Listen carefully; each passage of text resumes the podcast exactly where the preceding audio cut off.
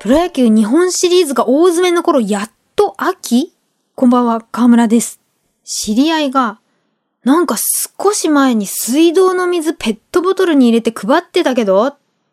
だとしたら、うまそうなラベル作れば普通に商売できるじゃん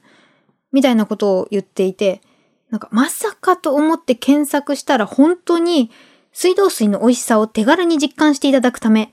ペットボトル東京水、東京に水を製造し、イベントなどで配布。で、都庁内売店や関連施設などで売ってたってことが分かりました。そうなの東京の水ってってちょっと掘ったところ、えーこれはウォーターサーバー比較プラスのサイトより、東京の水道水は3つの安全項目をクリアしていると。1つ目、大腸菌や自然界に存在する雑菌などのあの水質基準項目。2、ウランやニッケルなど発がん性の化合物についての基準を定めている水質管理目標設定項目。3つ目、毒性の高いバリウムやダイオキシンといった化学物質に関することが設定されている要検討項目。これらをチェックしてクリアしていると。で、さらにさらに、独自の東京都品質項目3つ、美味しさに関する水質目標、水安全計画、東京高度品質プログラムも設けて、安全性から美味しさまで管理してると。ただ塩素が含まれてるからアトピー性皮膚炎の方や赤ちゃんや乳幼児は刺激が強いかったりするので避けた方がいいですとか、あの古い建物だと水道管や貯水タンクの影響であの、まずいかもしれないんで、メンテナンスは気をつけてね。それ以外は水道水美味しいよってことらしくて、で、もうちょっと詳しく、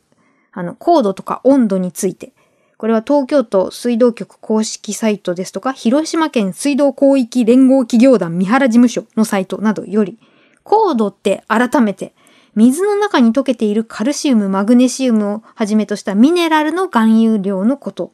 高度が高いとミネラルを多く含んでいて癖のある深い味わい。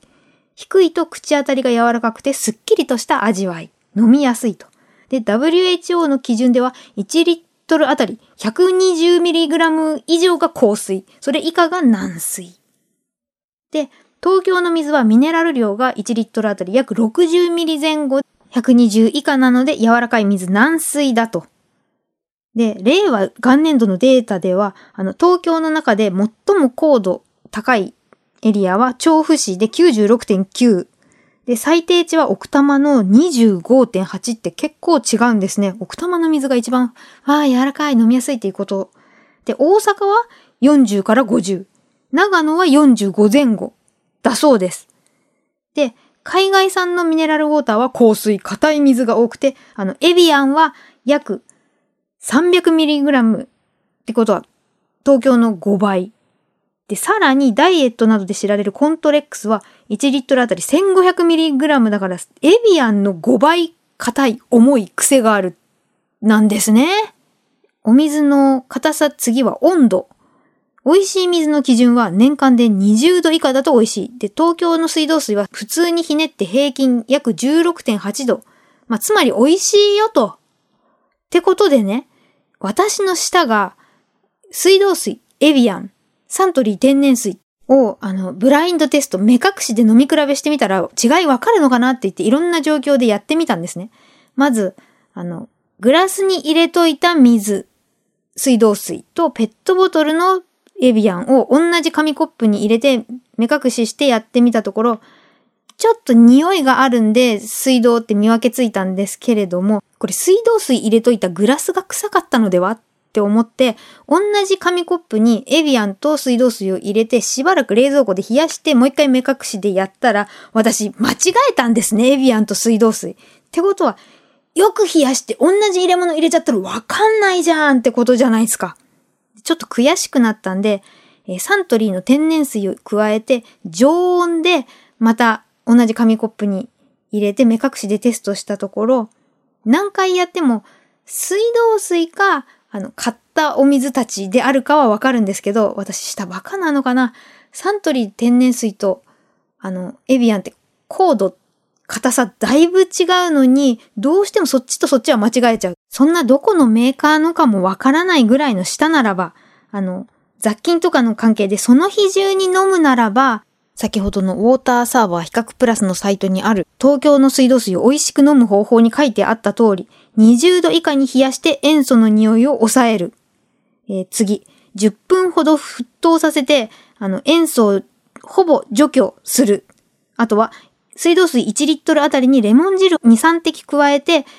ビタミン C と塩素の化学反応でカルキ臭をなくす。ってすれば、水道水飲んでりゃいいんじゃんははははっていう笑い話で終わらそうとしたんですけれども、塩素とかじゃない問題が今あるんですね。今年5月12日の東京新聞の記事、あの、多摩地域で水道水源の井戸水が発がん性が疑われる有機フッ素化合物 PFAS、PFAS で汚染されている問題があると。この有機フッ素化合物 PFAS って何かっていうと、主に炭素とフッ素からできた有機フッ素化合物の総称で、4700種類以上あって、あの、水や油を弾いて熱に強い特徴があって、環境の中や人体に長く残る。で、その中の PFOA っていうのが、あの、国際がん研究機関で発がん性の恐れがある物質に分類されていたり、あの、がん以外でも健康被害があるのに、日本ではあんまりその研究が進んでいないらしくて、えー、2020年にようやくこの水道管理の暫定目標値を有機フッ素化合物 PFOS と PFOA の合計で1リットルあたり50ナノグラム以下で定めて、このくらいなら毎日2リットル水飲んでも健康に影響生じないよって言ってるんですが、アメリカでは去年6月、環境保護庁が PFOS は0.02ナノグラム以下、PFOA は0.004ナノグラム以下が暫定勧告値だって、全然日本と桁が違って厳しい基準を設けてるんですよね。東京の水安全って言ってそのルールが緩かったらっていう心配が出てきてしまった。そしたらさらに7月の3日、東京 MX ニュースで、えー、東京都多摩地区だけでなくて、23区でも5つの自治体で有機フッ素化合物 PFAS の値が国の暫定目標値を上回ってしまってるっていうのが明らかになったそうなんですね。で、改めて東京都水道局のホームページ見てみると、あの、最初にお話ししたペットボトル東京水が令和3年10月で製造販売を終えていたり、えー、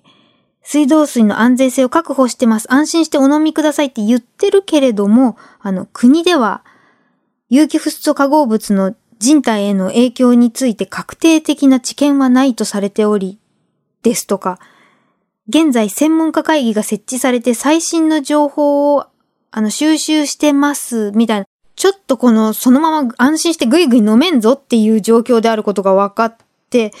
この健康被害について今年5月から電話での相談窓口を東京都が設置したほか、当初部を除く全域での調査を1年前倒しして今年度中に終わらせるですとか、水質の、あの、調査結果をホームページで公開してったりとか、ようやく本格的な動き見られてるのかなっていう感じであることが分かりました。最初、東京都の水ってどんだけ美味しいの？聞き水やってみようみたいな軽い気持ちで掘ってったら、結構これから不安がないように取り組み見守ってかなきゃいけない問題だなっていうのにぶち当たりました。ではまた。